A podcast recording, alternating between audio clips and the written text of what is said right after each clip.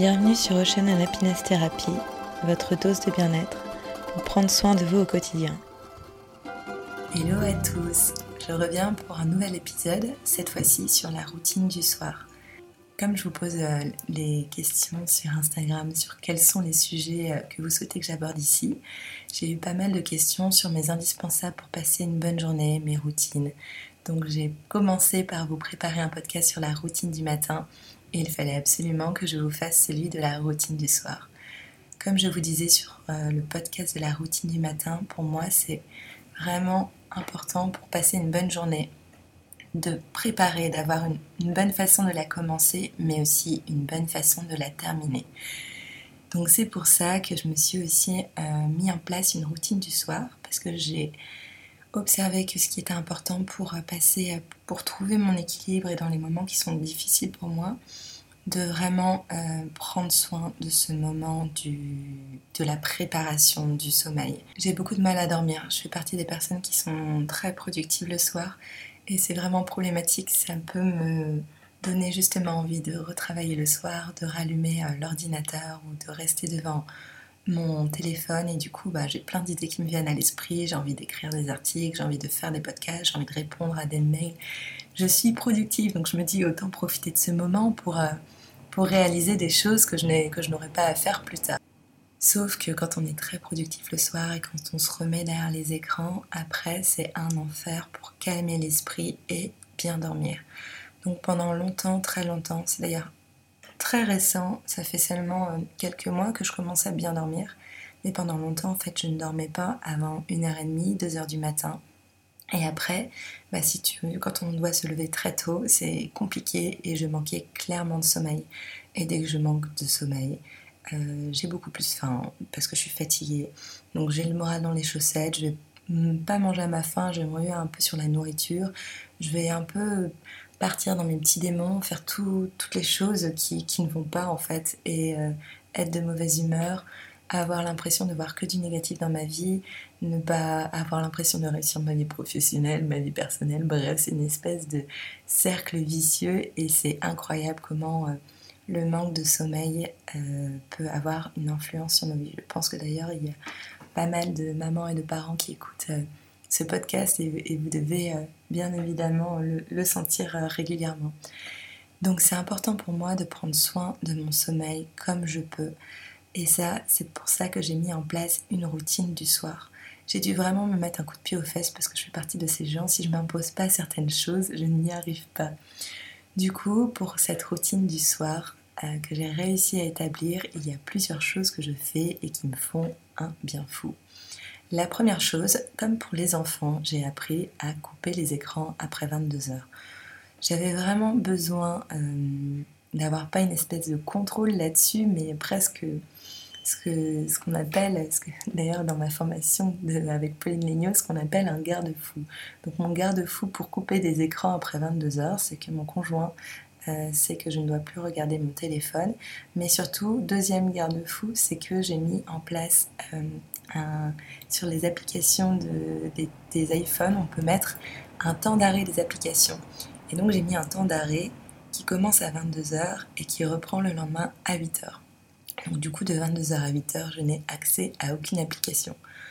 Honnêtement, si je veux vraiment le faire, je peux faire le code, mais là c'est vraiment la loose et c'est l'échec. Donc j'essaie de pas trop le faire.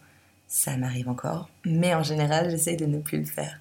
Donc je coupe les écrans après 22h autre astuce, j'essaye de sortir mon téléphone de la chambre et d'avoir juste un réveil et, et j'ai une tablette pour écouter mes podcasts dans la chambre, mais mon téléphone, je le sors. Du coup, une fois que je suis dans ma chambre, il faut vraiment que je me motive pour sortir et récupérer mon téléphone. Ça, c'est vraiment les deux choses qui me font du bien. Un autre point pour couper des écrans, c'est quelque chose que, dont j'avais besoin pour dormir. En fait, moi, je, ne peux pas. Alors, il y a des gens qui arrivent à le faire et ça fait partie euh, de, des choses que j'aimerais beaucoup faire, mais pour l'instant, c'est impossible. J'ai essayé plusieurs fois.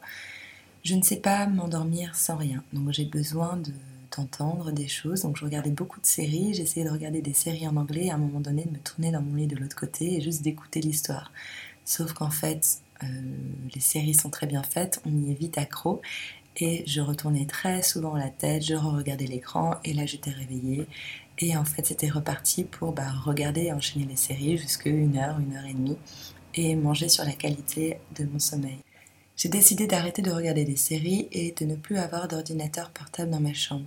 Par contre, j'ai encore besoin d'entendre euh, une voix, d'entendre quelque chose qui me rassure ou comme une histoire en fait qui m'endort et qui me permet de lâcher prise. Les livres ne fonctionnent pas avec moi, mais les podcasts fonctionnent très très bien.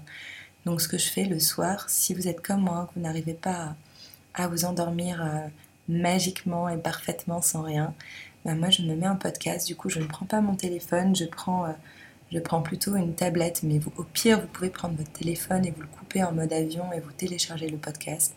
Je lance un podcast et en fait, je m'endors en quelques minutes. J'adore.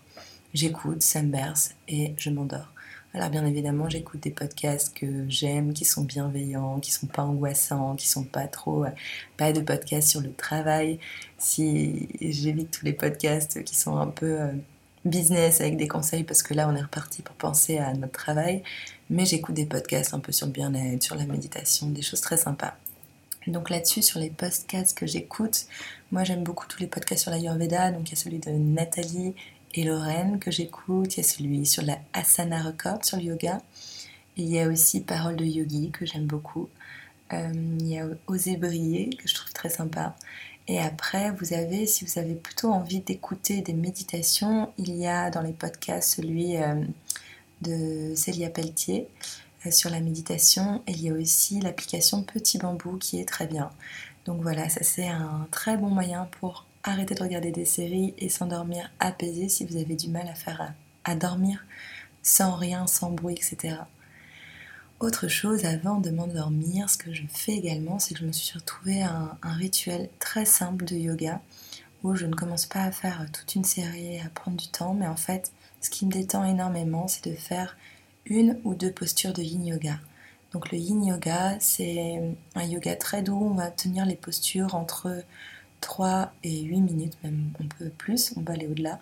Et en fait, c'est un yoga où ce sont des postures qui sont assises ou allongées et qui détendent énormément. Moi, il y a deux postures qui me font beaucoup de bien. Après, ça dépend, on est tous différents, mais je fais la posture de la selle et la posture ou la posture de la libellule. En général, j'en fais qu'une. Si j'ai le temps, j'en fais deux, mais juste d'avoir le rituel d'en faire une fait beaucoup de bien. Et en fait, on lâche prise et ça enlève beaucoup de tension. Je vous, expliquerai en détail euh, sur l'article euh, du blog les, postures de la selle et, du, et de la libellule, mais juste essayez de vous intéresser un peu yin yoga. C'est un, yoga très intéressant pour euh, vraiment venir enlever les tensions en général dans le corps, venir se détendre, jouer euh, sur, euh, sur les énergies et ça permet en plus de retrouver beaucoup de souplesse. Moi, la posture de la selle en plus me permet d'enlever les tensions dans le ventre, donc elle me fait énormément de bien. Donc je fais ce rituel au niveau du yoga. Je me mets un peu une lumière tamisée et en plus j'ai de la moquette dans ma chambre donc c'est parfait, ça me fait comme une espèce de petit tapis confort je lâche, je lâche prise et je me laisse border, je me laisse abandonner dans ces postures. Donc voilà pour les postures de yoga. Un des derniers rituels que je fais également, on n'y pense pas assez, mais c'est l'automassage. Si je suis stressée, c'est vraiment quelque chose que je vous recommande, c'est le massage des pieds. On a plein de terminaisons nerveuses sous les pieds et le massage des pieds est quelque chose qui détend énormément.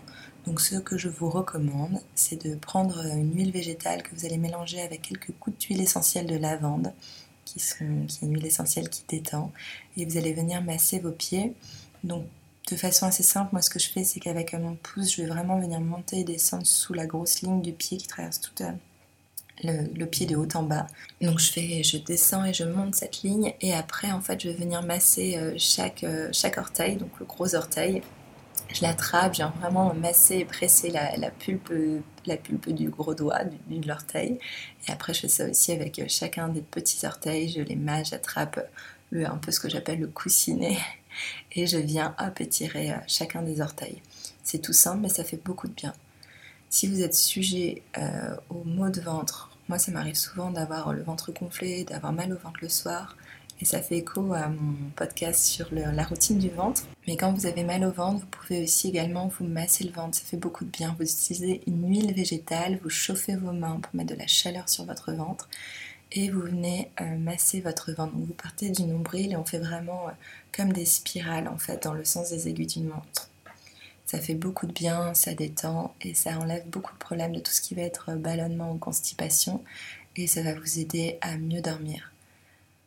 Voilà, je crois que j'ai terminé cet épisode. J'espère que ça, ça fonctionnera pour vous. En tout cas, moi, c'est vrai que ça fait quelques mois seulement que j'ai mis en place cette routine du soir.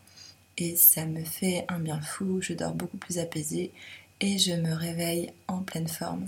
Si jamais, pour une question euh, de mode de vie, d'organisation, vous ne pouvez pas euh, bien dormir, vous manquez de sommeil, c'est vrai que j'en ai pas parlé ici, mais ce qui marche très bien aussi, c'est de faire des micro-siestes de 20-30 minutes. Ça vraiment, ça vous permet de retrouver un, bon sommeil réparateur. J'espère que cet épisode vous a plu. Si c'est le cas, n'hésitez pas à le partager et aussi à le noter, à mettre euh, des étoiles sur l'application euh, Apple Podcast et à mettre un commentaire. Ça m'aidera à le faire connaître et à continuer à passer du temps à développer ce format pour euh, prendre la parole avec vous. N'hésitez pas à me faire part de vos commentaires aussi sur mes réseaux, sur Santa Mila, de m'envoyer un message privé et euh, de me dire si vous avez d'autres sujets de podcast que vous souhaitez que j'aborde ici. Merci pour votre écoute, à très vite.